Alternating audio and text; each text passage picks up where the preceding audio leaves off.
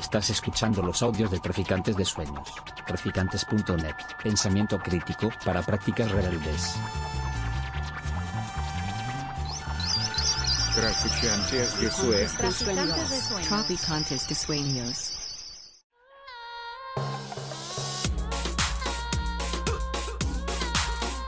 Nociones comunes. Universidad Experimental de Madrid.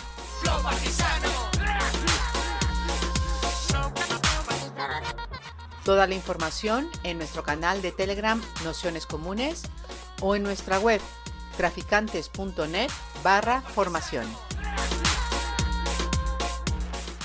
Pues nada, si os parece, vamos a ir empezando. Daros la bienvenida a todas, a todos, a todos a esta cuarta sesión del curso La Noche de los Proletarios, una historia de las revueltas populares, la clase y la revolución.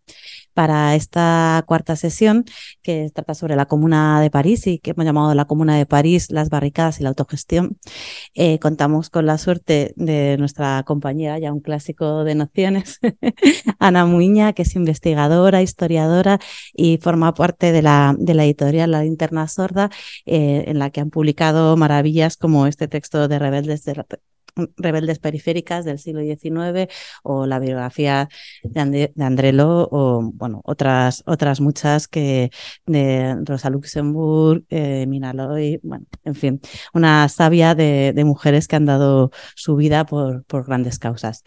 Así que nada, eh, os, si os parece, haremos como, como otras veces eh, una presentación de Ana de una hora aproximadamente, recordando episodios de este gran momento de lucha y transformación por la igualdad y la autogestión.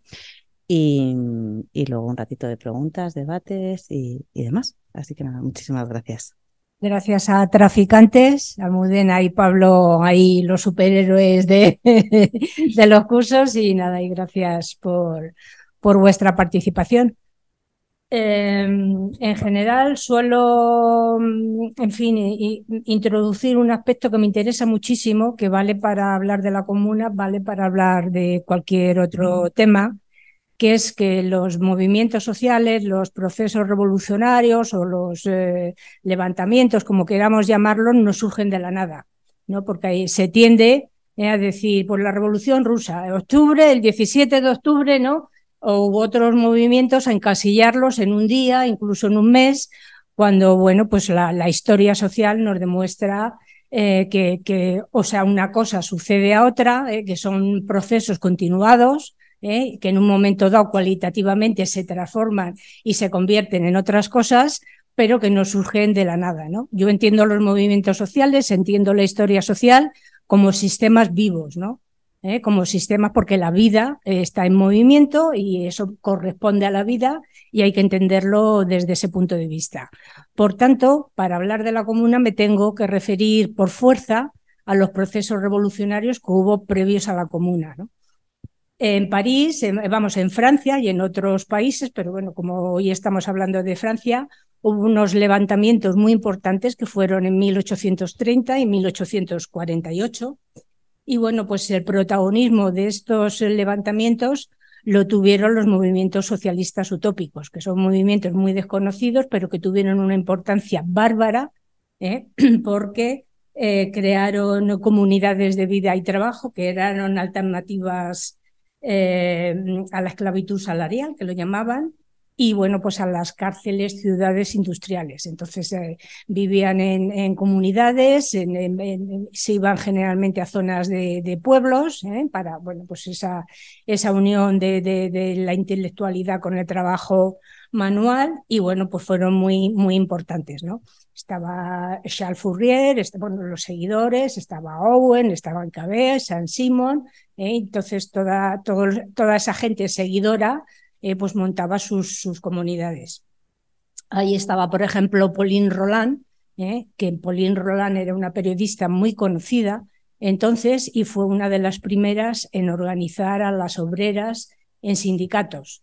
porque otro aspecto muy importante también es decir, no, la clase obrera nació a finales, principios del siglo XX. Esto, esto es un, error eh, tremendo, eh, porque la clase obrera desde, desde su origen, 1830 más o menos, podemos situarlo ahí, eh, pues o sea, ya tuvo un protagonismo de lucha considerable y por supuesto las obreras, las mujeres, las mujeres obreras, ¿no? Entonces ahí estaba también Flora Tristán, que en 1840 organiza un texto maravilloso que es la Unión Obrera, donde habla de la necesidad de la clase obrera unirse universalmente, ¿eh? o sea que, que, era un texto muy avanzado en la época, y bueno, pues su consigna de proletarios del mundo unidos, que se la adjudica a pues no es de Karl Marx, bueno, no es de Karl Marx, o sea, Karl Marx evidentemente, eh, en fin, eh, cogió esa consigna, pero era de Flora Tristán, que la dijo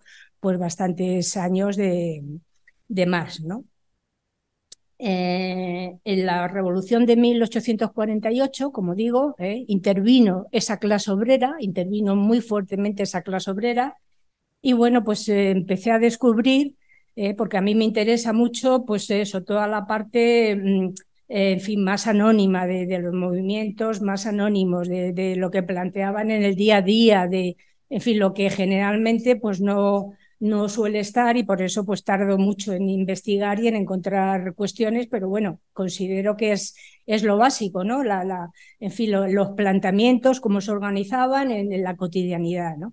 Y entonces encontré en, en unas, eh, unos grupos de mujeres armadas que se llamaban les Vesubien, las Vesuvianas, y bueno, pues un, sí, Vesuvianas, porque claro, por el volcán, dedujo que por el volcán que explotaban, y bueno, pues eran mujeres armadas, grupos de mujeres armadas, eh, como digo, que estaban en, obreras desheredadas, eh, porque claro, las obreras eh, pues vivían en unas condiciones pésimas, había muchas mujeres paradas, bueno, pues en fin, todas las desheredadas de la época estuvieron allí. Entonces es eh, muy bonito porque además eran muy feministas, tenían un, un texto que descubrí pues muy, eh, muy feminista, ¿no? que decía, eh, ya hemos luchado bastante por los hombres y ahora tenemos que luchar por nuestros derechos. Pues es que eso era en 1848.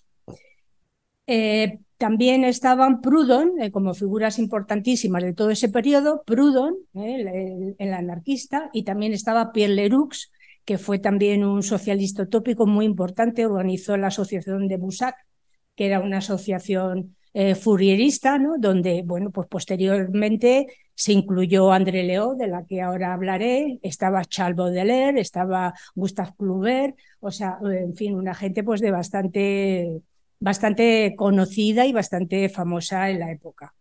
Toda esta gente fueron los que, los, los, en fin, los más veteranos que luego formaron parte eh, de la lucha de la comuna.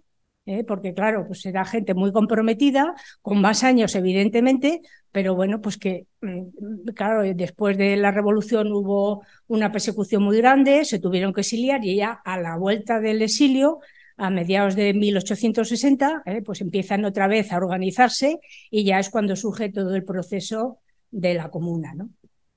He de decir que al inicio lo, el movimiento socialista, bueno, eh, este, eh, Pierre Leroux fue el que acuñó la palabra socialismo en 1830. Entonces, bueno, pues en el sentido, el socialismo en el sentido tenía un, un concepto asociativo, un concepto republicano, un concepto mutualista, ¿eh? o sea que nada que ver a lo que hoy podemos entender como, como socialismo, ¿no?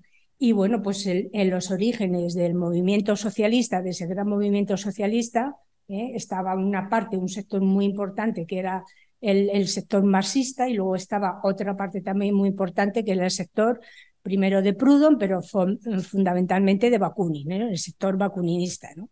A partir de la comuna, ahora veremos eh, se rompe completamente, en fin, esa, esa unión que había, ¿no? que es de la primera internacional obrera, de la IT, y bueno, pues eh, el, sector marxista expulsa al sector anarquista en 1700, 1872, y bueno, pues poquito después la primera internacional queda completamente disuelta y completamente rota, ¿no? Eh, en esos momentos, eh, París, era una ciudad circular. En la revolución de, estoy hablando de la revolución de 1848, era una ciudad circular, entendido como todos los cascos antiguos de las, de las ciudades eh, de entonces, que eran pues cascos medievales, eh, circulares. Entonces, en, en, esta, en esta revolución, eh, pues claro, estaban, eran callecitas estrechas, con casas que casi las ventanas se daban unas con otras, entonces la gente hacía barricadas y bueno, pues esas barricadas eran difíciles de, de, sortear, ¿no? Por parte del ejército de Versalles. Entonces, a partir de entonces, Napoleón III eh, vio eh, que, claro, que es que no se podían, eh, en fin, que, es que tendrían que cambiar lo que es todo el concepto de ciudad. Mandó tirar todo el casco antiguo de París, esa circularidad, ¿no? esa medievalidad, y entonces empezaron a construir Haussmann, que era un senador bueno, pues de, del gobierno, de, vamos, sí, del gobierno, de la Asamblea Nacional, empezó a construir, eh, empezó a tirar y empezó a construir estos bulevares y estas avenidas que conocemos, eh, con la intencionalidad de que si, hubiera, si había revueltas posteriores, como las hubo, eh, pues, o sea, que pudiera entrar la artillería pesada, que pudieran entrar los cañones, además muy ligados con las vías ferras, para que, bueno, pues si hacía falta que el ejército de otras provincias entrara en París, pudieran entrar, ¿no? Con lo cual, parte de la derrota de la comuna, eh, parte, una parte, se debió evidentemente a que, claro, eran esas avenidas tan grandes que es que pues la gente en las barricadas es que no, por mucho que quería, pues no, en fin, no, no, no, no podían llenarlas, ¿no? Y bueno, pues una primera enseñanza eh, que podemos extraer de toda esta experiencia eh, colateral, evidentemente, es que el urbanismo pues no es neutral. O sea, el urbanismo tiene el urbanismo moderno eh, pues tiene, en fin, estas connotaciones que en el caso de París eh, eran, en fin, muy, muy evidentes y muy claras. ¿no? Nos centramos en el invierno de 1870. París está asediado, asediado, están las tropas eh, prusianas, lo que luego fue el imperio alemán. Entonces, en la guerra franco-prusiana lo tienen completamente, completamente asediado. Y bueno, pues eh, estaban en ese, en ese invierno de 1870-1871, había 17 grados bajo cero. ¿eh? La gente, evidentemente, con todas las tropas entrando dentro, los tenían eh, muertos de hambre, los tenían muertos de frío, la gente se moría literalmente de, de inanición. Y bueno, pues empezaron a quitar los árboles de, los parques, en los campos elíseos los dejaron completamente pelados. ¿eh? La clase obrera comía ratas, comía los perros, comía los gatos. Y mientras que eso sucedía en los grandes eh, eh, restaurantes lujosos de París, pues ofrecían carnes exóticas a toda la burguesía, consistente en las jirafas, en los monos del zoo de París, con lo cual dejaron, en fin, la, burguesía entonces dejó el zoo pelado, de, bueno, pues para, para su degustación, ¿no? Entonces, en, esos, eh, en esos momentos tan duros, ¿no? con, en fin, con, con, esa miseria generalizada, la gente estaba sin trabajo, evidentemente. ¿eh? O sea, imaginaros lo que es pues, una situación de guerra. Eh, surgen determinados colectivos, en particular en, París está dividido en 20 distritos. ¿no? Y, y, bueno, pues la gente se organizaba mm, por distritos, ¿no? O sea, los distritos tenían barrios, bueno, un poco como puede, puede suceder también en, Madrid, por entendernos, más o menos.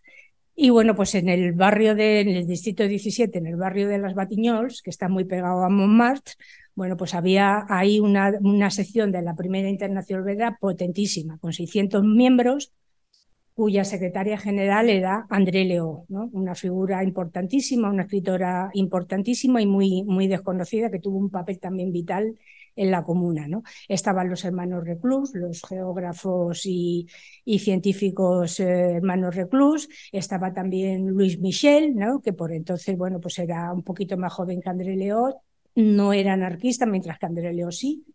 Ella era republicana y luego, bueno, pues con la experiencia de la comuna se fue definiendo hacia, hacia el anarquismo, ¿no? Y entonces, bueno, pues lo que hacían esta, esta gente era con ambulancia recoger a los heridos, claro, porque en la guerra pues había un montón de gente herida, montaron cantinas populares, montaron comités de barrio, ¿eh? y entonces empezaron a organizarse justamente pues para hacer frente ¿eh? y, crear unas redes de apoyo comunitarias en, en el barrio, ¿no? En, en Batiñol, como digo.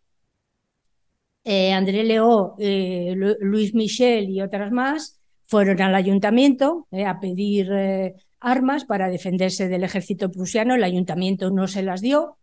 Y bueno, pues en, en, octubre, octubre, noviembre hubo un intento revolucionario en París que, bueno, pues fracasó.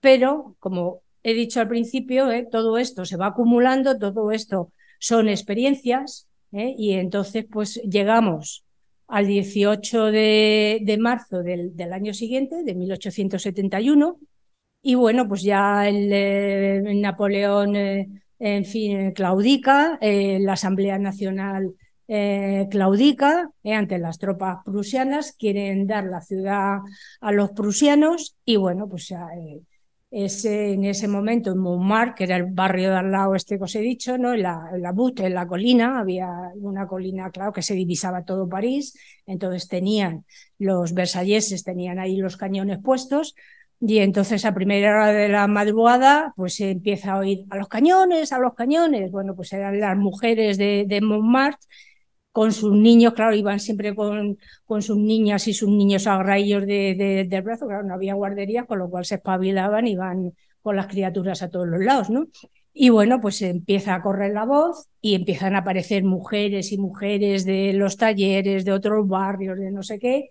Y bueno, pues ahí hacen unas sentadas, hacen eh, todo tipo para que esos cañones no salgan de, de Montmartre. Entonces, bueno, pues luego, claro, los compañeros empiezan a, a, en fin, a, seguirlas y bueno, pues ahí empieza el primer día de, la, de lo que llamamos la Comuna de París. ¿eh? La Comuna de París no es por, eh, porque sea una red eh, de comunas, lo que podemos entender es que en francés común pues es municipalidad, que no es ayuntamiento exactamente, que es municipalidad y bueno, pues que tiene unas características más eso de, de municipalidad, ¿no? Y bueno, pues empieza ahí ¿eh? este, este gran levantamiento y esta, y esta gran revolución, ¿no?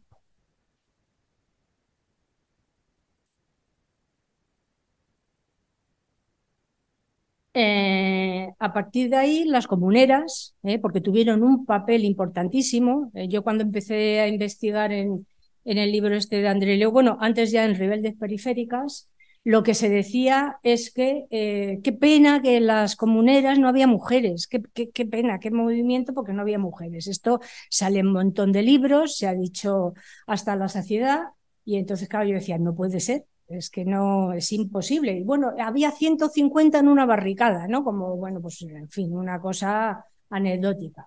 Y entonces, claro, empecé a tirar del hilo, empecé a ver, yo me baso mucho en fuentes primarias, en la cartelería que había de la época, en, en, gente que lo había eh, que lo había vivido, en testimonios de quien lo había vivido, y entonces, claro, empecé a sacar mujeres, mujeres, mujeres, y bueno, pues hasta que di con un texto de André Leo, justamente un artículo de, de la comuna, donde ella dice claramente que es que la comuna se llevó a cabo ¿eh? por las mujeres, lo que os he relatado, que si no llega a ser todas esas mujeres que se agarran a los cañones, no sabemos qué hubiera pasado, pero bueno, el papel de las mujeres fue importantísimo. Más de 10.000 obreras participaron. ¿eh?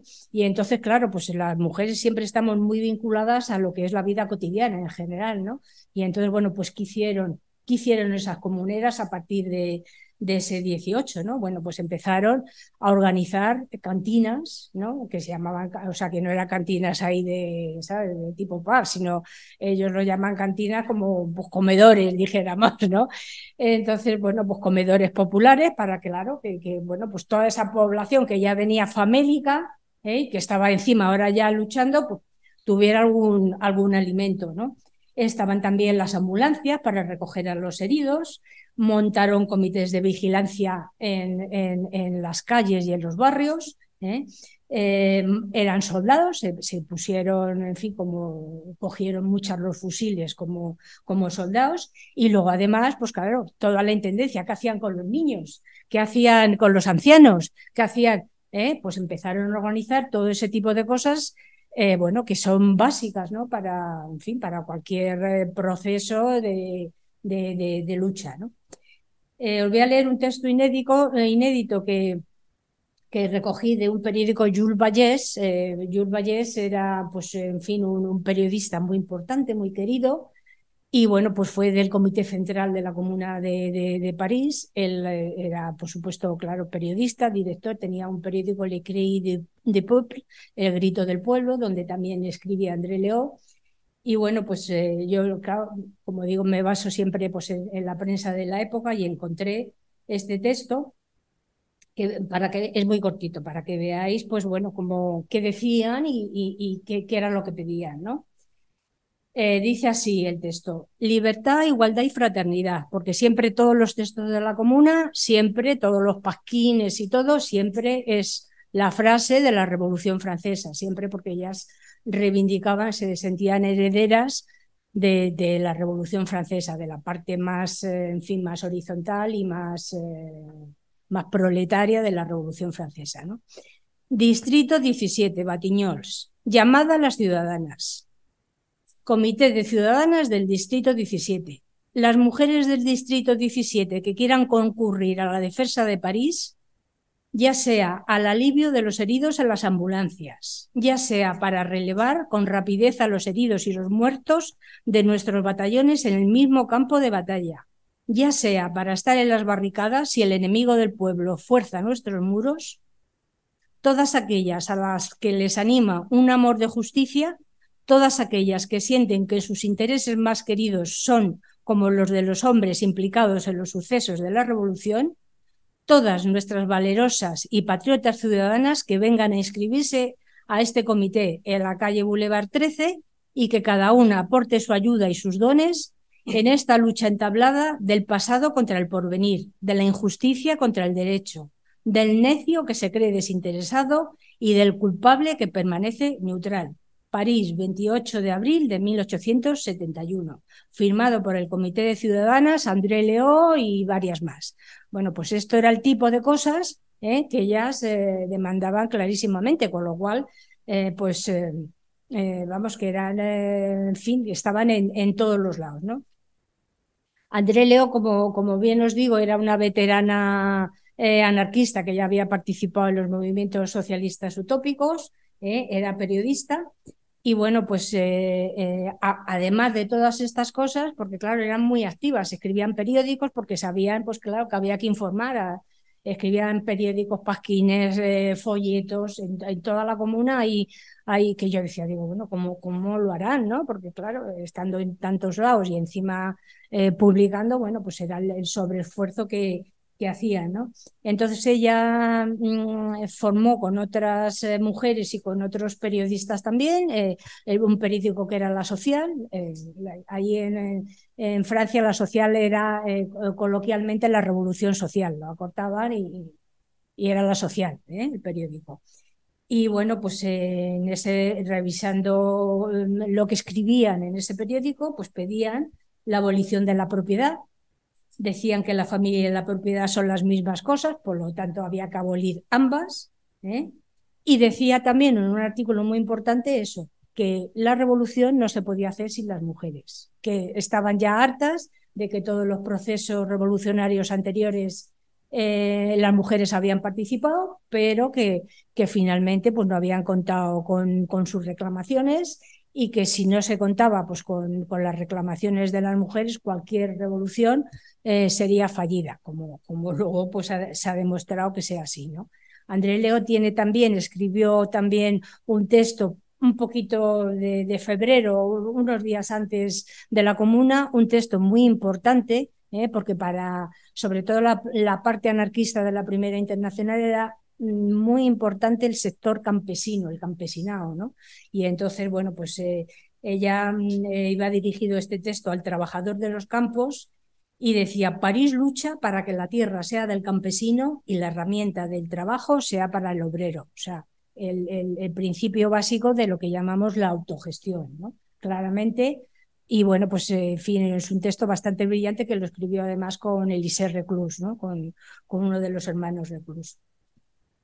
Dentro de las comuneras estaba otra comunera ya bastante más mayor, que era Victorine Malefant, también se la conoce porque ellas eh, a veces eh, tenían relaciones de uniones libres, a veces eran divorciadas previamente, entonces, bueno, pues a varias se la conoce por varios apellidos, por, en fin, por la, eh, si era de soltera o si era divorciada o si era de unión libre o, bueno. Entonces, Victorine Malefant era también anarquista, ¿eh? era ambulanciera y luego era muy bonito, ¿no? Mm, era cantinera de los turcos de la comuna. O sea, en, la comuna hay mm, batallones múltiples, claro, la gente se empieza a agrupar y los turcos de la comuna era toda gente de color. O sea, eran pues de toda la gente de las colonias que venían, entonces, bueno, pues eh, negros, gente negra, mulata, bueno, pues gente de color, que entonces, pues creo que chocaba bastante, claro, porque era pues bastante insólito que, mm, que, que, que en fin, todas estas personas participaran, pero claro, pues allí eh, eh, estaban como tan valientes como cualquier otro. Entonces ella organizó a los turcos de la comuna y luego estuvo en otro batallón de los niños perdidos, que se llamaba, ¿no? Les Enfants Petits, ¿no? Y entonces esto de los niños perdidos eran todos los niños de los orfelinatos de, de París, que claro, eran horrorosos, eran espeluznante el trato que recibían de, de miseria, de maltrato, pues todos los niños se echaron a la calle y, y, bueno, pues empezaron también a participar para crear un mundo mejor, ¿no? Y ahí estaba eh, Victorine Malefant, ¿eh? Pues acompañando a todos esos niños de alguna manera, pues eh, en fin, eh, protegiéndolos, pero que también en primera, en primera línea de frente. ¿no? Estaba también Blanche Lefebvre, ¿no? que era la bandera, y bueno, pues eh, todas ellas eh, tenían un echarpe rojo, un chal rojo, iban con el chal como símbolo de, en fin, de, de, de, la lucha y de la sangre, y llevaba un revólver siempre, ¿no? Era, era genial porque me fui encontrando eh, bueno, pues con un montón de eso, que eran planchadoras, lavanderas, costureras, eh, mujeres paradas, eh, bueno, pues de, todo tipo, ¿no? De, trabajos. Y bueno, pues claro, allí la, las mujeres obreras iban pues con unos chales a cuadros y entonces, bueno, pues debajo de los chales iban forradas con almas a tope.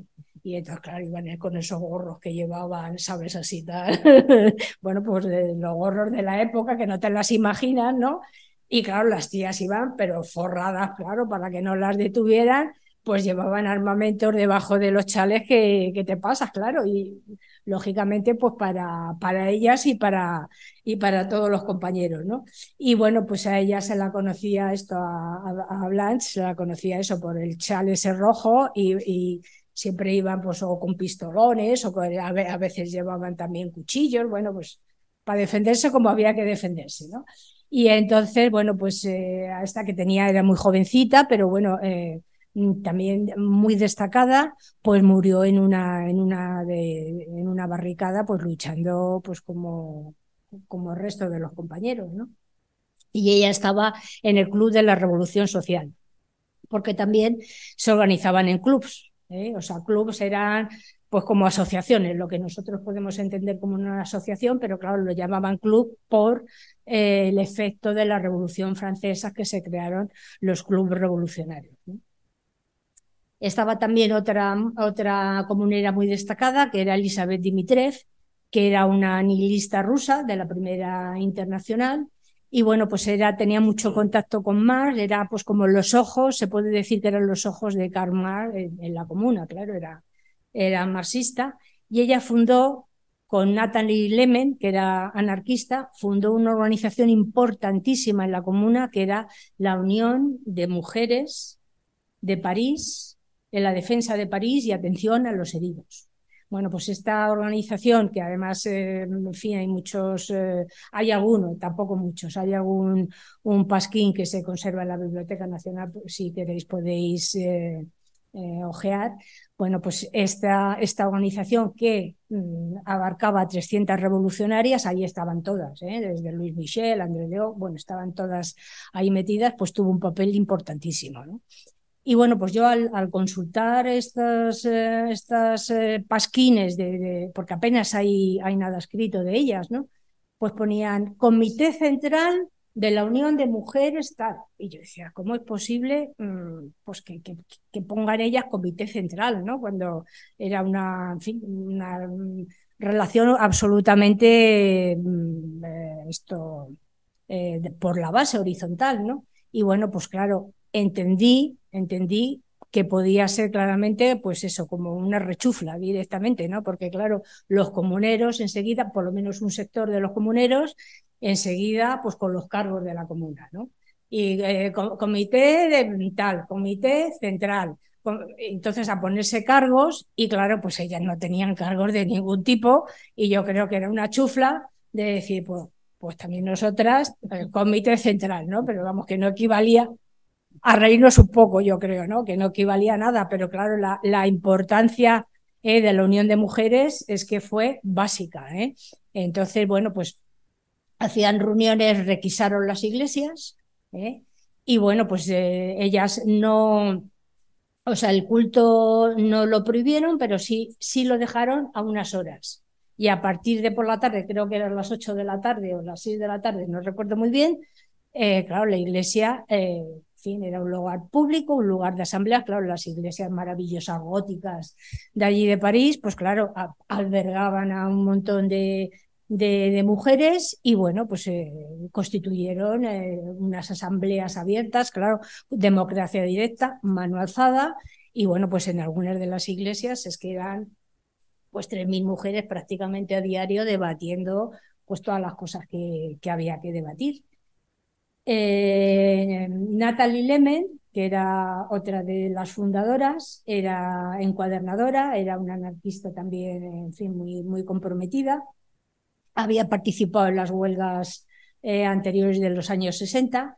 Y bueno, pues eh, ellas tenían, toda la gente anarquista tenía un espíritu muy prudoniano, muy de montar cooperativas, de montar mutualidades, muy asociativo. Y bueno, pues ella organizó varias comedores populares para gente indigente en, el barrio y hubo uno, un restaurante de estos cooperativos, tal, la Marmite, que era pues muy, muy famoso, muy, muy conocido. ¿no? Y cuando ocuparon las fábricas que habían dejado, pues ella también estuvo al frente de una fábrica ocupada de, de cordeles. ¿no? Y luego, bueno, pues estaba Luis Michel, ¿eh? que es quizá de todas las más eh, conocidas, ¿no? que bueno, pues es, es, fabulosa, era ambulanciera, era soldado del Club Republicano, estaba en la, en la Guardia Nacional, ¿eh? Con, las mujeres que iban de la Guardia Nacional llevaban las gorras ladeadas que eran fantásticas también con su, con su cinto así cruzado. Y bueno, pues la Guardia Nacional eran las milicias populares, eh, los resquicios, o sea, el origen eran las milicias populares de la Revolución Francesa. entonces, eh, la Guardia Nacional pues eh, defendió al pueblo de la invasión prusiana y bueno, pues tenía pues, muchísima aceptación porque eran republicanos, ¿no? Bueno, pues ahí estaba Luis Michel, ¿no? ¿Qué hicieron todas estas comuneras, ¿no? ¿Y qué reclamaban? Bueno, pues reclamaban la abolición de todo privilegio, la igualdad sin distinción de sexo. Decían literalmente, el trabajo de la mujer es el más explotado. Su reorganización social es urgente. Crearon guarderías públicas para los, eh, las niñas y los niños obreros, claro, no existía. ¿eh? Crearon la instrucción obligatoria para niños y niñas como un deber social. ¿Eh? A partir de entonces, este, este derecho a la educación, a la instrucción, viene de la, de la comuna. ¿no? laicidad en colegios y hospitales, que entonces estaba en manos del clero, en particular de, de las monjas la creación de periódicos eh, revolucionarios y, bueno, pues eh, imprentas, todo este tipo de cosas que ya he dicho. Medicina gratuita.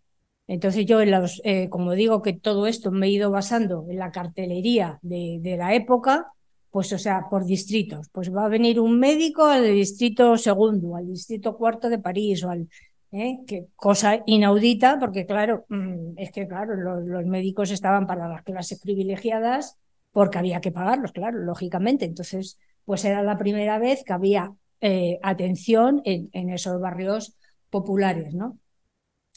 Reconocieron eh, el divorcio por primera vez, reconocieron las uniones libres porque estaban en contra del matrimonio y decían, bueno, que, que, se casara quien quisiera, pero que las uniones libres de entre personas eh, debían de tener el mismo reconocimiento.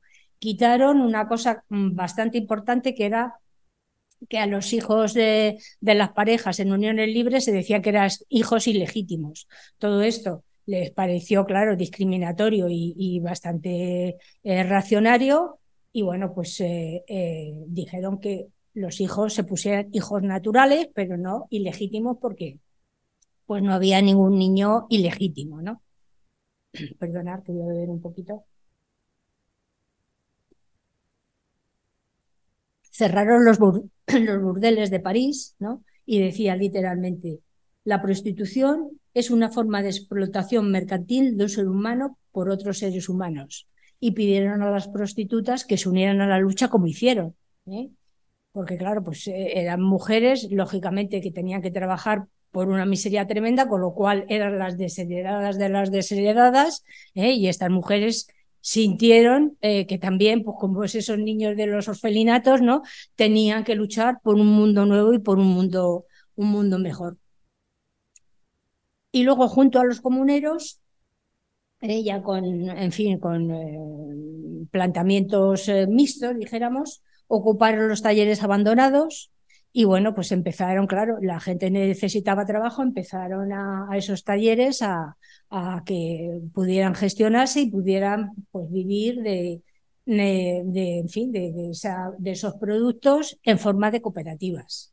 Crearon los clubes comunales, que eran lo que he dicho, los clubes por barrios, crearon las cantinas municipales, entonces eh, eh, decían en la cartelería, dice, para la liberación de la miseria producida por el trabajo. O sea, que tenían bien claro, pues claro, que la gente no podía comer y que había que, que atenderlos, ¿no? Y luego crearon cámaras sindicales por gremios, ¿no? O sea, la, necesidad de la sindicación para poder eh, defender los derechos obreros de, de, París y en particular reseñaron mucho los derechos de, las obreras, ¿no? Dentro de los comuneros, por citar a unos poquitos, estaba Auguste Blanqui, que era muy famoso, muy famoso, ¿eh? tenía bastante influencia, era un socialista revolucionario que era muy querido porque había participado eh, así muy denodadamente en la revolución de 1848. Y entonces, eh, sabiendo los versalleses, sabiendo la importancia y la influencia que, que, tenía, eh, le raptaron durante el tiempo de la comuna, estuvo desaparecido y luego, bueno, consiguieron rescatarlo. Entonces, en la comuna no tuvo participación puesto que, claro, que mm, le hicieron desaparecer, ¿no? En 1880 eh, monta un periódico que es Ni Dios ni amo, ¿eh? el eslogan del anarquismo por excelencia. Y bueno, pues fue Blanqui el que lo montó, ¿no? Y bueno, pues en ese periódico decían, seamos realistas, pidamos lo imposible.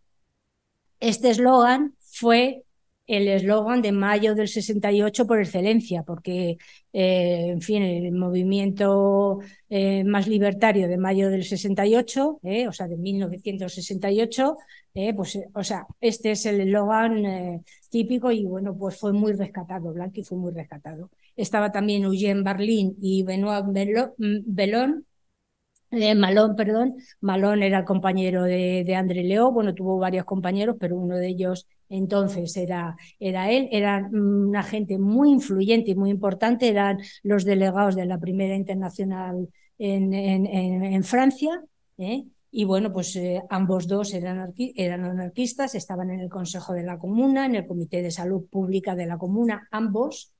Eh, Benoit Malón vino a España ¿eh? para cuando en España se, organizó la primera internacional obrera, fue uno de los que vino con, con Bakunin para, para organizarla, o sea, una figura de primer, en fin, de, de, primera fila, ¿no? Y bueno, pues Barlín, que era el compañero de André Leo entonces, pues murió eh, terriblemente durante la comuna. En una de las barricadas, un cura le ve, claro, le tenían eh, muy enfilado y bueno, pues una multitud de versalleses le, le, le linchó, le, le, prácticamente le cuarteó y los trozos que quedaban lo arrastraron por todo París y no conformes con eso le fusilaron, lo poquito que quedaba de su cuerpo lo fusilaron. bueno, pues fue bastante, bastante terrorista, ¿no? Bastante, sí, terrorista también y terrorífico.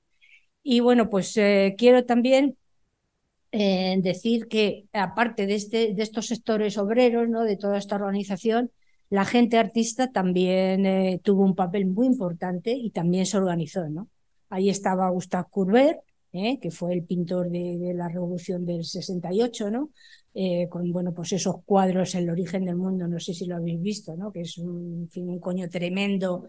bueno, pues claro, que es que era inédito esa, ese cuadro, es que Claro, imaginaros en, la época el, escándalo que, produjo, ¿no? El desesperado también, un revolucionario con una angustia que se sale, ¿no? Porque es que realmente sus, pinturas se salen de, los cuadros, parece que, que nos van a, a, comer, ¿no? Bueno, pues él, creó la, Federación de, de, Artistas por la Comuna, que había muchos, muchos eh, artistas, y bueno, pues eh, yo estaba indagando, ¿no? Porque en fin, tengo, tengo curiosidad, ¿no? Soy diseñadora gráfica y bueno, pues, en fin, por querencia, ¿no?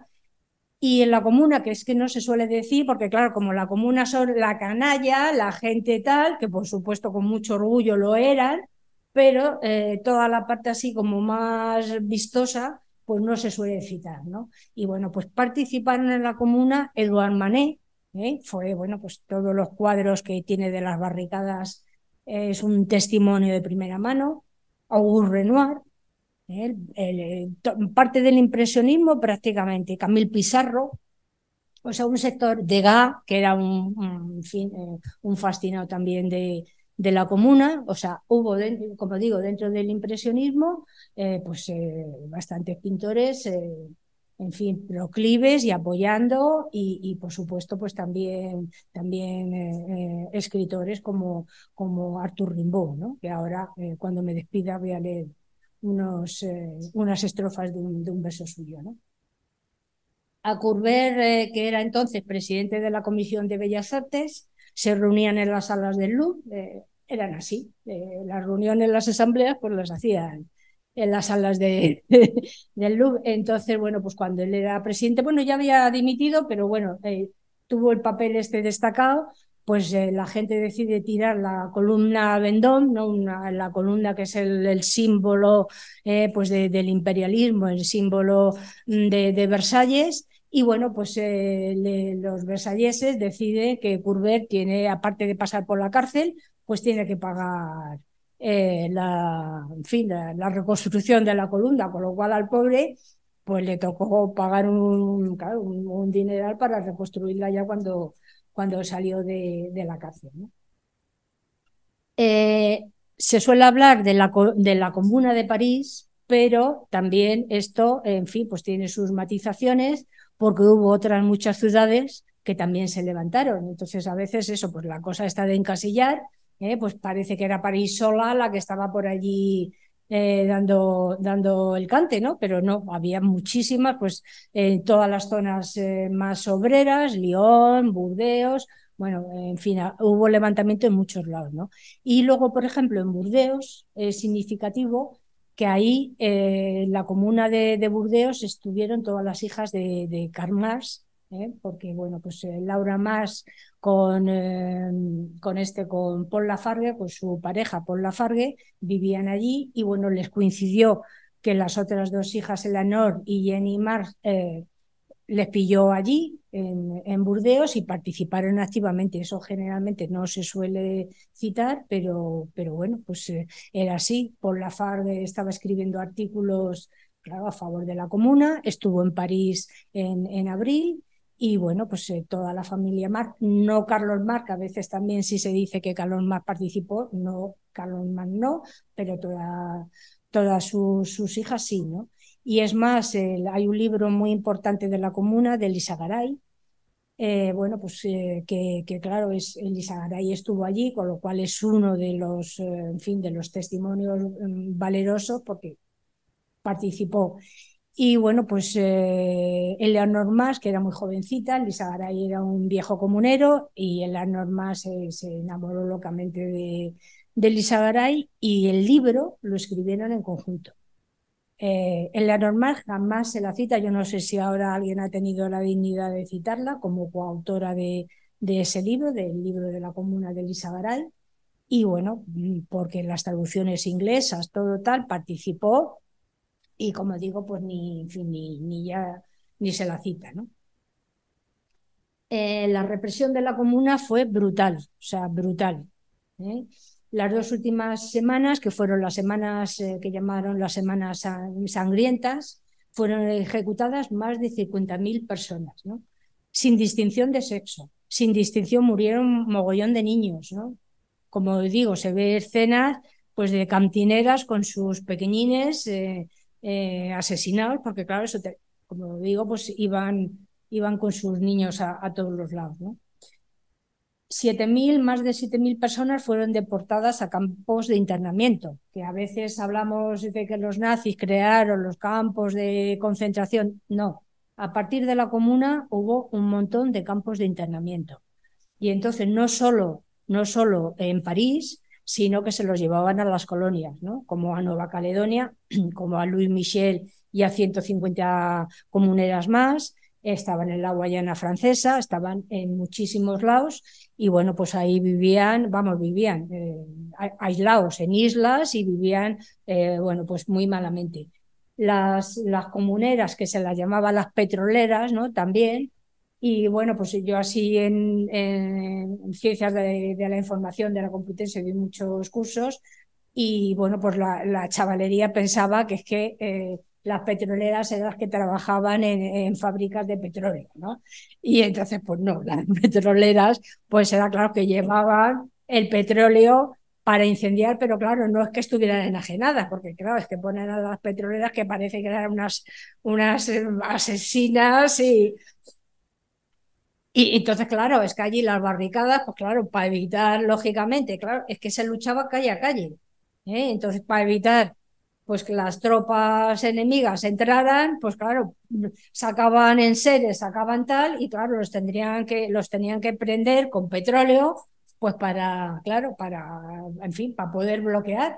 Y entonces, bueno, pues claro, se las llamaba petroleras por, por eso, ¿no? Entonces las petroleras, claro que eran, en fin, eran como las, las, las más eh, abnegadas, ¿no? Eh, dentro de las mujeres de la comuna, bueno, pues claro, eran muy odiadas, ¿no? Por, por, los versalleses. Y bueno, pues cuando pillaban a una, pues la violaban, la desnudaban, o sea, la cometían bastantes vejaciones y luego, bueno, pues las, las fusilaban, ¿no? Y este es un poco el, el en fin, el, ejemplo de cómo, de cómo acabaron con la comuna. ¿eh? Pero bueno, pues hay una frase de, de Rosa Luxemburg que a mí me interesa muchísimo, una reflexión de ella, ¿no? que dice eh, que bueno pues que las victorias no los, los siguientes eh, movimientos revolucionarios se basan en las derrotas no y es a través de las derrotas no como la clase obrera va aprendiendo ¿eh? y entonces bueno pues a través de una derrota de una derrota se consigue finalmente una victoria no yo no sé si conseguiremos una victoria pero lo que sí es cierto que el afán de la de libertad de las personas pues pese a la represión se vuelve a reproducir ¿eh? y bueno, pues no, no, no, no, se atiende a que sea una derrota, sino hay que seguir, ¿no?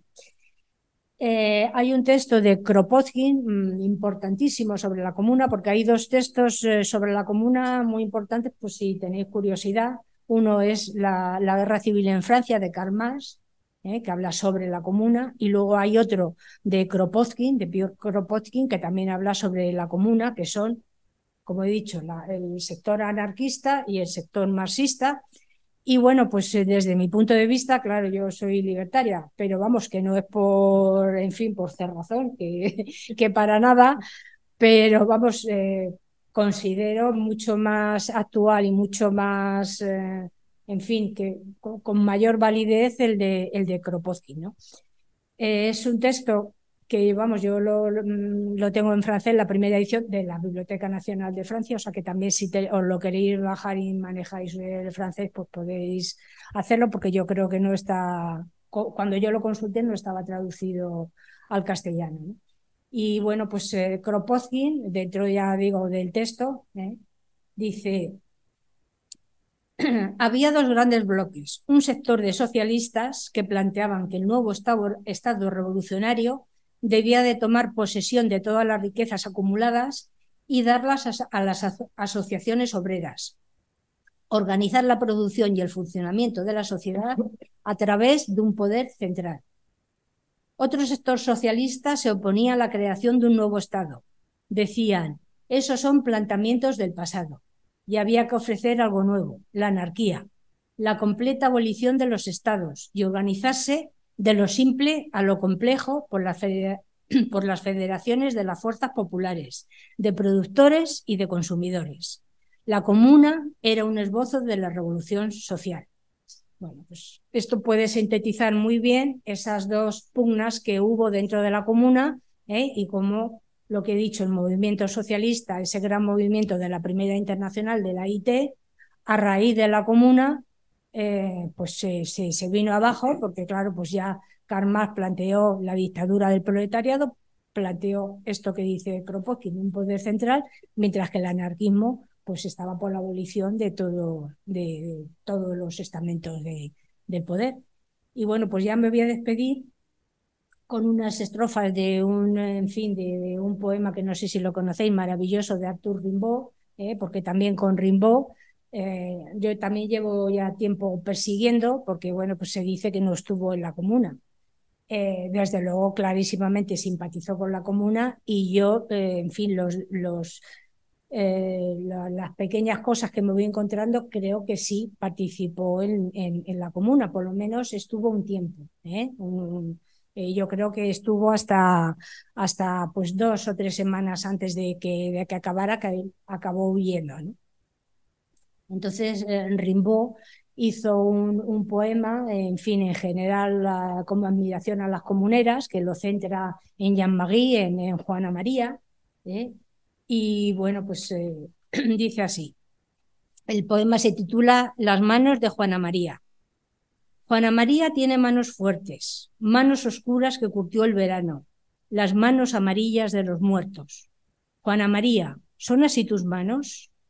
Una mancha de pueblo las oscurece, cual marchito seno. El dorso de esas manos es el sitio que altivamente besan los rebeldes. Maravillosas empalidecieron en el, al pleno sol de amores saturado sobre el bronce de la ametralladora a través de París, alzado en armas. Pues nada, aquí me quedo. Genial, pues muchísimas gracias.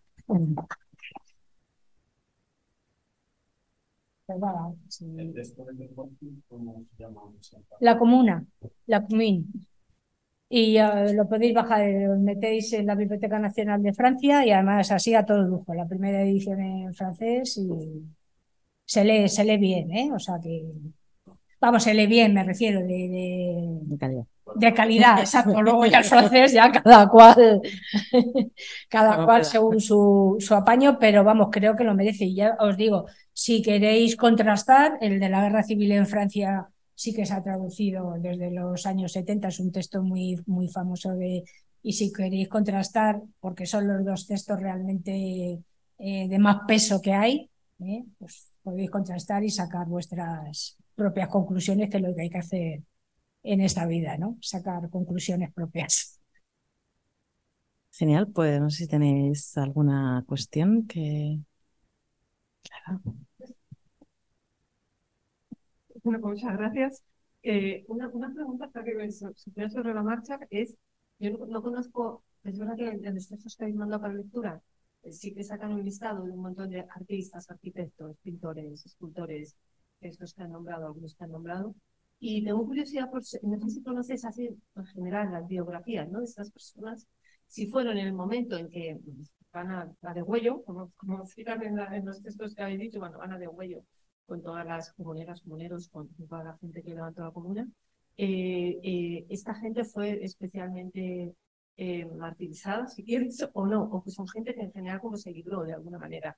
O sea, ¿qué, qué pasó en el momento, o realmente los muertos, pues al final fue la gente que estaba más en el frente, más en, a los cañones, ¿no?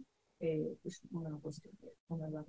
Pero, pero, sí que has hablado de alguno que fue preso, alguno que estuvo, ¿sabes? Que... pero no, no de artistas en general, ¿te refieres? Hablaba de, de este mundo, ¿no? De artistas, Ya. de escultores, pintores que tienen un nombre que han Sí. hasta ahora y Sí, se les reconoce, ¿no? Sí. Esa, esa, ese trabajo artístico.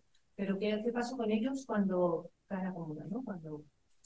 Sí. sí, más o menos, o sea, sin más, si, si lo has mirado un poquito. por curiosidad. sí, bueno, cu- cuesta, cuesta rastrear, ¿eh? Porque eh, voy cruzando cosas. Por ejemplo, de Renoir apenas hay, hay nada, ¿no? De, claro, con la importancia que tiene eh, Renoir en el mundo impresionista, pues apenas hay nada. Y, y, por ejemplo, a Renoir le encontré a través de una biografía de, de Missy de, en fin, de, pues, eh, eh, en fin, de que era una pianista, entonces eh, ella tuvo mucha influencia en París y bueno, pues era amiga de Renoir, Renoir era ya muy viejito y eh, Misia dice, bueno, es que Renoir tenía fijación por la comuna porque nada más que hacía así cuando estaba relajado, hablar de la comuna, de recordarle sus tiempos de juventud, porque no he encontrado gran cosa, ¿no? Camille Pizarro era anarquista clarísimamente, vamos, militante,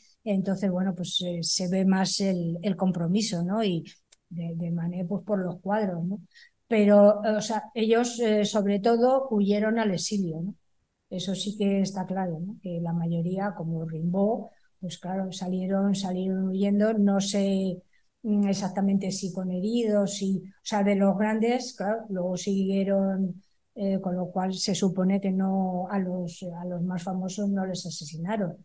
Claro, yo el resto supongo eh, pues de la gente menos conocida que repartirían, porque es que ahí es que no, vamos, no, no, es que no, no, no quedó nadie, ¿no? Prácticamente, ¿no? O sea, que, todo el mundo, eh, pues con tiros, con heridas, con, eh, pues sí, sí, sí estaban, ¿no? Y luego había gente, por ejemplo, eh, como uno de los hermanos Reclus, no, no sé si era Eliseo o era Elí, bueno, uno de ellos, de, de los hermanos Reclus, a través, por ejemplo, de Antonina Rodrigo, porque claro, es que eso, son como que fui recopilando cosas, ¿no?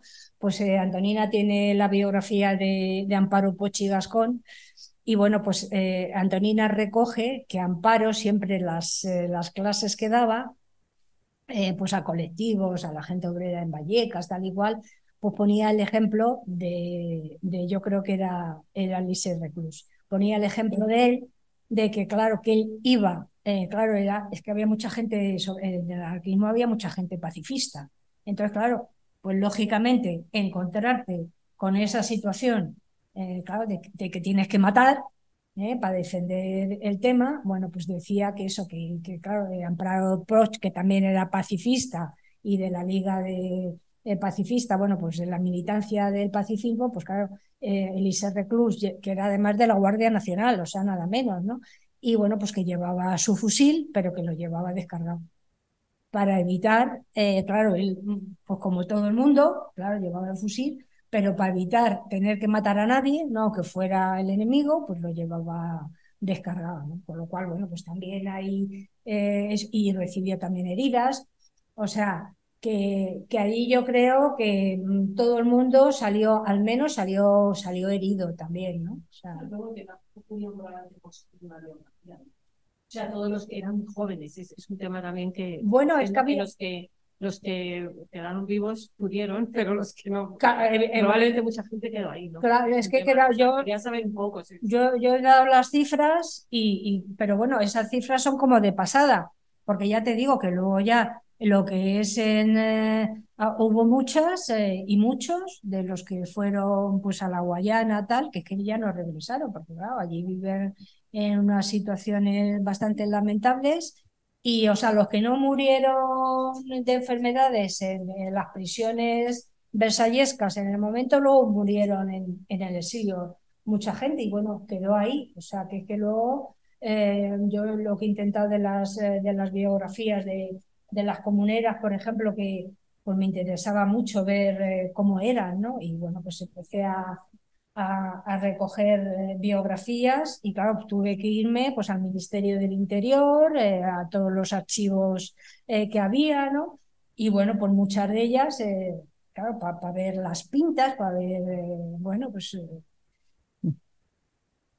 cómo eran, ¿no? Finalmente, pues eso, quiénes eran, ¿no? Quiénes eran, ponerles cara, ¿no? A las protagonistas, pues ya digo, que es que me fui encontrando de que muchas, pues no, claro, no, no, no regresaron, ¿no? Por, porque eran viejitas o porque eran jóvenes y no, no pudieron, ¿no? Y, y los comuneros igual, claro. Gracias, que, o sea, que es súper interesante y también esto que estuvimos hablando de la historia de este trabajo al final de la que estoy buscando en los sitios. Claro. Yo quería hacer una, no sé, una pregunta porque eh, me confieso, me voy a confesar. Yo la primera noticia que tuve de la Comuna de París fue en el Estado y la Revolución de Lenin. Entonces ahí dice que, que, bueno, pues que el, el, el, sueldo que tenían los representantes políticos de la comuna era el sueldo medio de un trabajador medio de París.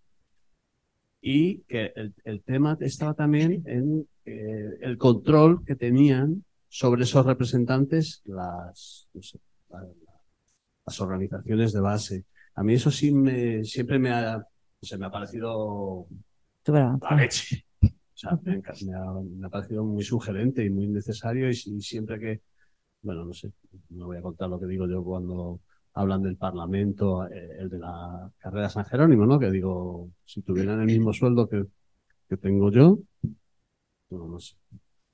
Que, si puedes contarnos algo sobre eso, sobre Sí, bueno, estaba claro, es que las finanzas, eh, claro, como digo, había, eh, estaba todo organizado, ¿no? Entonces, lo, lo, mismo que estaban las cantinas, pues también había pues un, comité de finanzas, ¿eh? que claro, que era el, el, que gestionaba todas estas cosas y evidentemente, claro, es que era muy importante eso, la horizontalidad, ¿no? El que no hubiera privilegios, ¿no?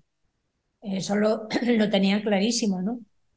El llamarse siempre que eso viene de la Revolución Francesa, ciudadana, ciudadano, porque se llamaban así, lo que os he leído, las ciudadanas, ¿eh? Citoyen, pues, eh, o sea, eh, sin apellidos muchas veces, con la renuncia de, de no utilizar apellidos, porque el apellido eh, simboliza la herencia, ¿no? Simboliza esa unión, aparte de clase, ¿eh? La unión, claro, las, las, francesas llevan el apellido del marido, la unión al marido, entonces decidieron ¿eh? que eran ciudadanas y que justamente pues para no tener esa diferencia ni de clase ni, ni por matrimonio, pues eh, eh, no utilizaban apellidos en, muchísimas ocasiones, ¿no? Y eso, evidentemente, lo que tú dices, pues es un ejemplo más de cómo intentaron eh, crear un mundo donde, bueno, pues no solo la injusticia, sino la igualdad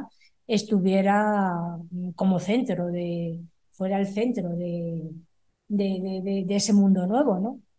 Y bueno, y de hecho, pues claro, la experiencia de la comuna, eso que duró dos meses, eh, siglo y pico después, seguimos hablando eh, de, de, lo valeroso y de, de, lo importante que fue pues todas esas... Eh, en fin, que, que, no fueron aspiraciones porque los consiguieron hacer, no les dejaron, pero, pero esos dos meses eh, estuvieron, estuvieron funcionando, pues eso, con, con, con un prisma absolutamente eh, novedoso y que fue la base, bueno, pues eh, aquí la revolución social de, de española, ¿no? del 36 al 39, pues es que muchos de esos aspectos eh, se ven claramente aquí, ¿no? Las colectividades, las, mm, bueno, que, que, ha sido la inspiración de, de las luchas posteriores, ¿no?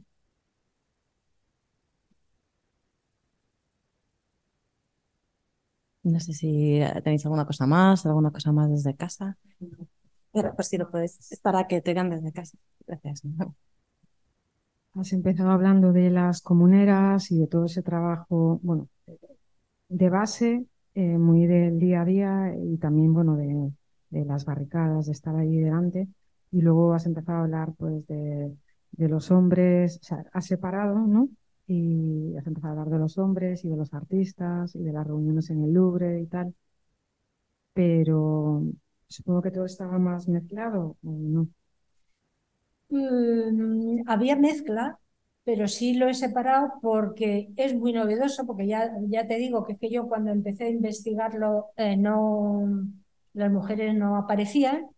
Y bueno, pues eh, sí tenían, o sea, había un concepto, en fin, feminista bastante considerable en estas mujeres de la, como digo, de la primera, las más concienciadas, de la primera internacional, porque ellas eh, no utilizaban el término feminismo, pero sí utilizaban el término de emancipación de las mujeres. Entonces, ellas mismas, eh, en fin, eran militantes de, de ese proceso emancipatorio de, de las mujeres, eh, no solo contra en fin, pues contra el orden imperante o contra tal, sino también, pues eso, contra el, marido, contra los matrimonios eh, que consideraban pues que eran reductos burgueses, bueno, todo este tipo de cosas. Y si había, si había separación, por ejemplo, eh, las barricadas, había muchas barricadas eh, mixtas, pero también había barricadas pues eh, solo de mujeres, ¿no? La, eh, la Place Blanche, ¿no? La Plaza Blanca, ¿no? Una de, de en fin, que era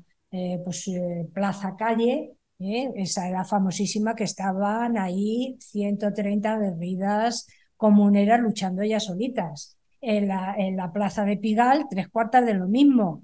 O sea, había también, bueno, pues en, los puentes, ¿no? También había mujeres defendiendo los puentes, ¿no? Hay una de esta aquí que es genial, la de esta mujer, la Papaboni, esta, estaba defendiendo los puentes. Claro, la tía con el puro, tal.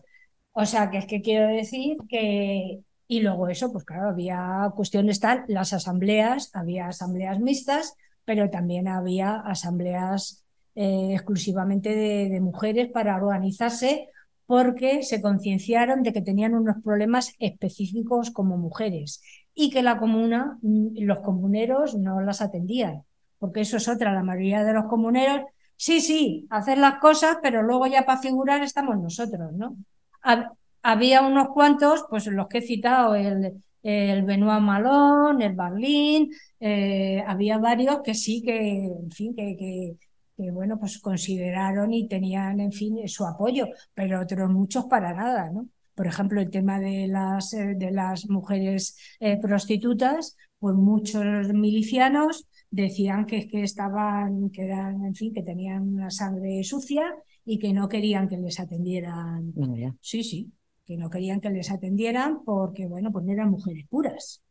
Y claro, ahí salieron todas estas a decir, no, Aquí todas las mujeres somos iguales independientemente de, a lo que nos podamos dedicar. Entonces, claro, como que una mujer que está en el campo de batalla atendiendo a los heridos, me vais a venir con que no, no, no tiene las manos puras aquí y ahí, pues eso, eh, Luis Michel creo, yo creo que es en este texto, yo no sé si son en sus memorias, no recuerdo muy bien, pero que ya lo cita, diciendo, pero bueno, las, las, ¿cómo podéis eh, a las mujeres más desheredadas que más sufren eh, eh, toda la miseria, ¿cómo, podéis decir estas cosas? No, no, estas mujeres se van a quedar aquí, son nuestras compañeras y se ha acabado. Si queréis que os atiendan bien y si no, pues también, ¿no? O sea que bueno, pues claro, es que eran también los signos de la época, lógicamente, ¿no? Que, bueno, pues que eso, que, que había pues mucha desigualdad de, de, sexos o de género, como queramos llamarlo, ¿no?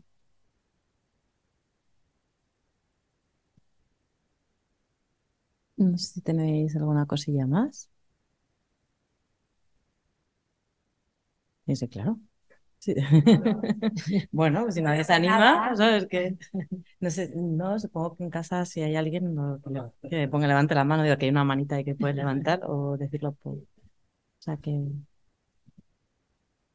O sea, la sensación también ahora que hablas de que en algún momento, eh, a partir de la comuna, si quieres, o es una sensación porque estamos cercanos todo el tiempo, pero como que se aceleraron las cosas, como que se aceleraron, ya no, ya no sé qué, ya no, para los siguientes, y de pronto es como un acelerón de, de cosas que pasan claro. eh, tremendo. O, claro. o, es porque está más cercano el tiempo y no podemos, a lo mejor, en aquella época se vivía una intensidad diferente a la anterior, ¿sabes? Cuando los 48 tal.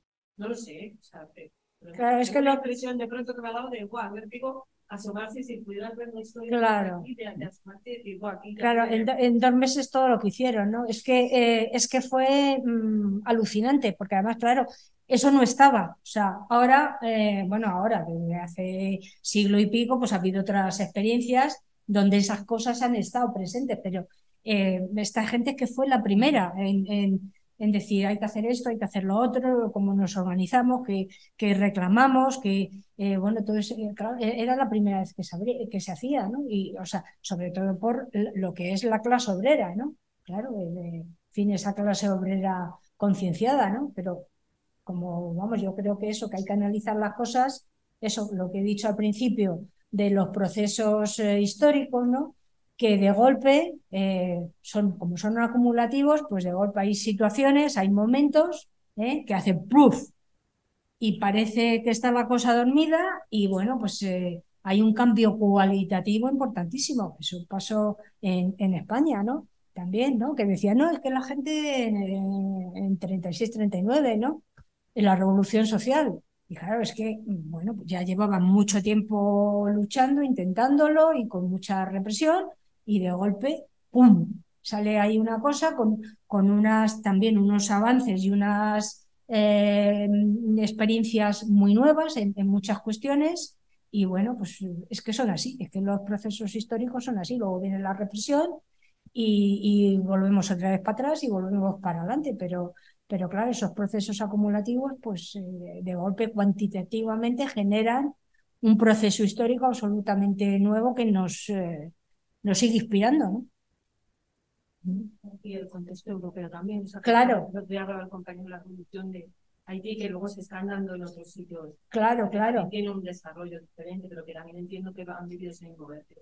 Claro, claro, sí, sí, y que estaban relacionados también, porque claro, muchas veces mm, parece París, no, no sé qué, pues eh, es Claro, que que mandabas a las colonias a la gente. Eh, no, y, y estaba, había muchas organizaciones. La primera internacional eh, estaba en África, ¿eh? estaba en Marruecos, ¿eh? o sea que es que la- la- hab- había otras, otras organizaciones, había ligas, había, había un movimiento organizativo muy grande, pero la primera internacional obrera, la IT, es que era importantísima.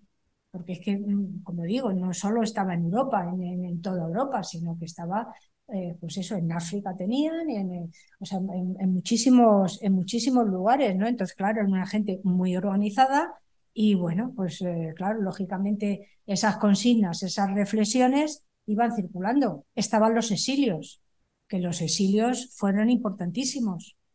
Porque claro, los, los exilios, pues la gente se iba al exilio, se iba con sus ideas y bueno, pues las transmitía. ¿No? Por ejemplo, aquí, mm, que ahora el compañero Carmona tiene una charla de, pues de, de- del cantón de la Revolución de 1868, el, el cantón de, Cartagena, toda esa gente de, que luchó en la... se fue, se fue a Londres y se fue a París. Pues claro, es que era un fluir de ideas.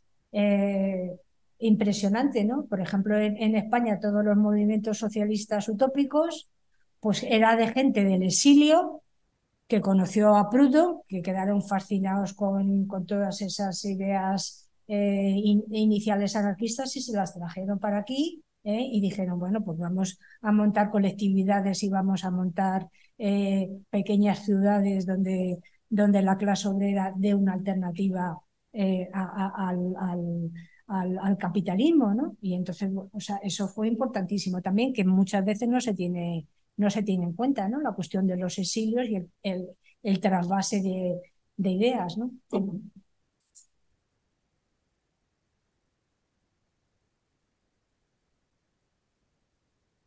Pues no sé si desde casa tenéis alguna cosilla más.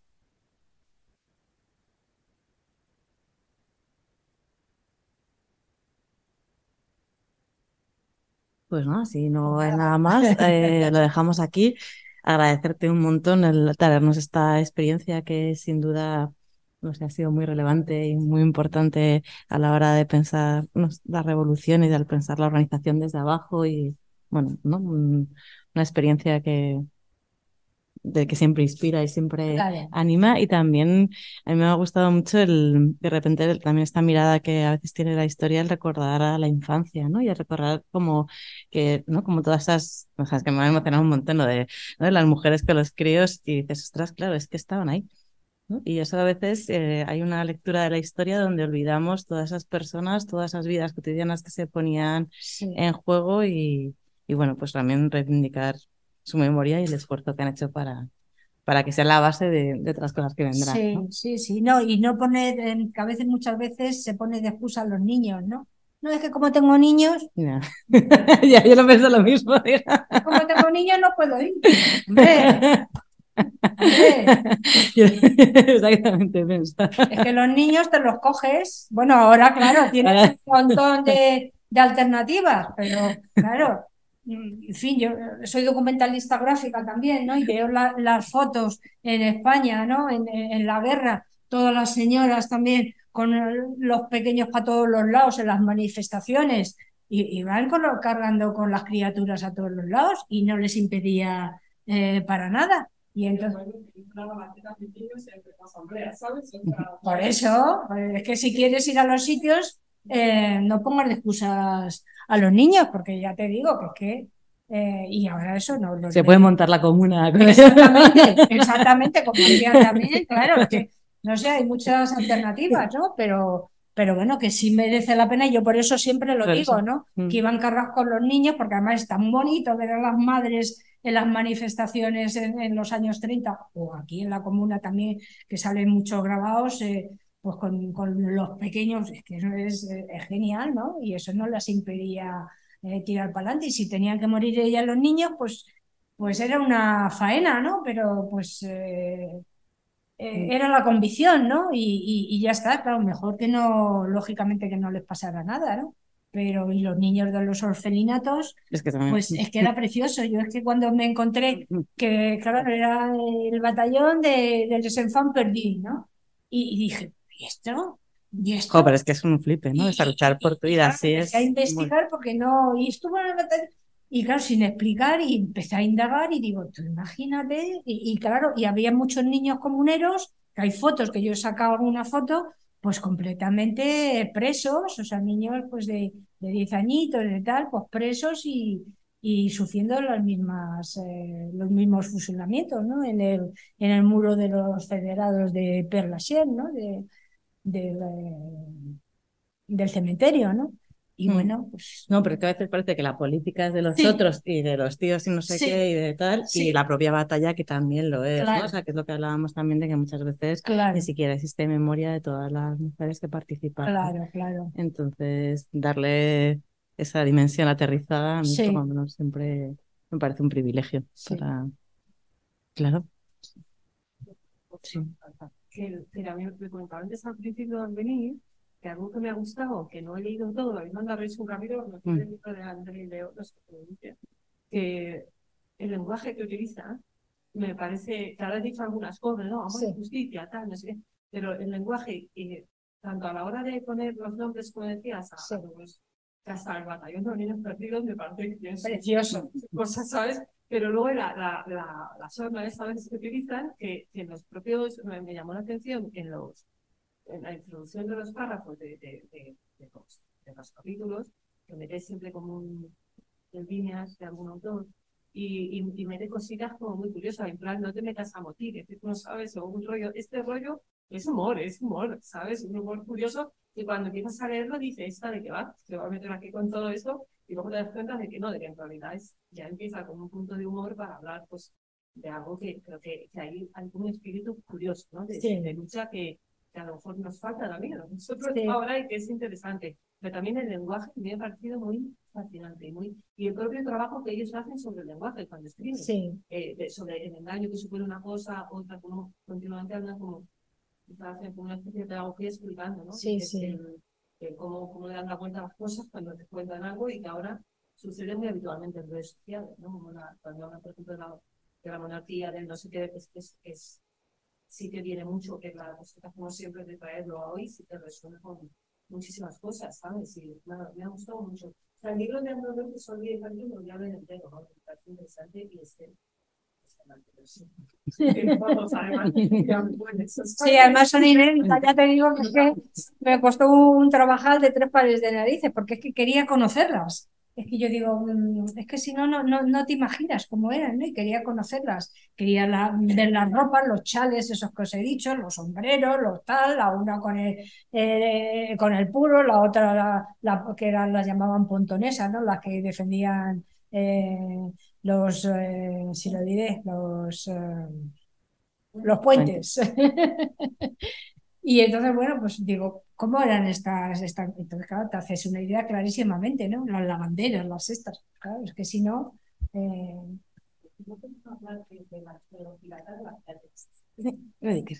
Uno que vino hace poco a hablar, Marco Rediker, de la historia de Sí. la piratería, él hablaba de cómo encontraba cosas a veces y dice que un día, se- o sea, cuando ya se metió a estudiar el tema de los piratas, pues eh, sacaba a veces información de lo, de lo, de lo que no es, de, de aquello de lo que no se escribía, de lo que no se decía, claro. por ejemplo, en los legajos de, de, de juicios, Sí. cosas de estas, ¿vale? Sí, pero que llegó a encontrar cosas, encontró una cosa que a mí me impresionó, que en un momento dado le plantaron con una caja llena de documentos y de papeles y en un momento se encontró con un trapo, con un trapo que era desde estas banderas que la ayer del rollo, entonces que se que, que, que echa una con sangre o lo que fuera de la época, que, que se quedó impresionado porque decía, como aquí está la sangre de, de entonces, ¿sabes? claro. Como muy, muy- una historia muy, muy, muy tremenda sobre esto. Y yo entiendo que la gente que os dedicáis un poco a buscar, esa, él hablaba mucho de la historia de abajo, al final es cómo llegas a, a- a- y cómo lo, en, en algún material que habéis pasado, cómo lo cómo encuentras la forma en que lo cuenta la propia gente que lo ha vivido, Claro. que ha estado ahí en ese momento, ¿no? A mí me parece un-